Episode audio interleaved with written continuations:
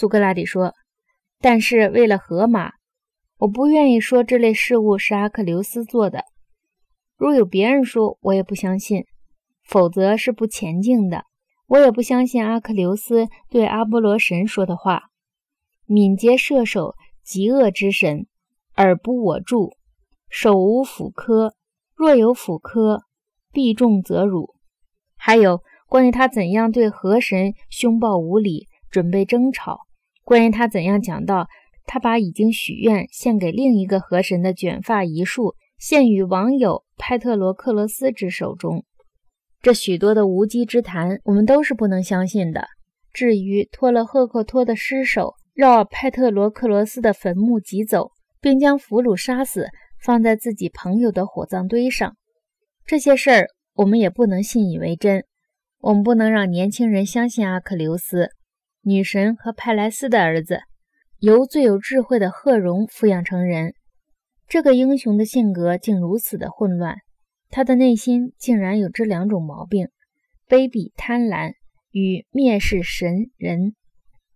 阿德曼托斯说：“你说的很对。”苏格拉底说：“很好，让我们简直不要相信这一派胡言乱语，更不要让任何人说海神波塞冬的儿子提修斯。”和主神宙斯的儿子佩里索斯掳掠妇女的骇人听闻的事情，也不要让人任意污蔑英雄或神明的儿子，把那些无法无天、胆大妄为的行动归之于他们。让我们还要强迫诗人们否定这些事情是神的孩子们所做的，或者否认做这些事情的人是神明的后裔。总之，两者他们都不应该说。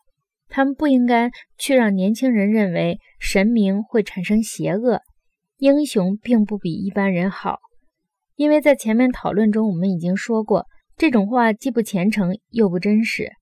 我相信我们已经指出，神明为邪恶之源是绝不可能的事情。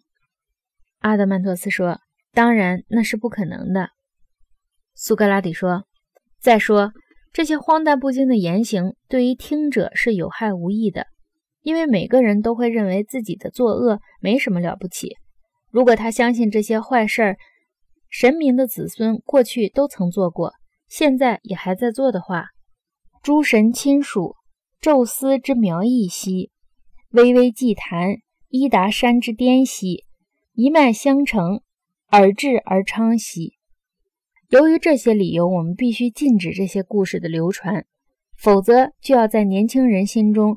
引起犯罪作恶的念头，阿德曼托斯说：“我们一定要禁止。”苏格拉底说：“那么，什么应该讲，什么不应该讲？在这个问题上，我们还有什么要规定的呢？我们已经提出了关于诸神、神灵、英雄以及冥界的正确说法了。”阿德曼托斯说：“我们提出了。”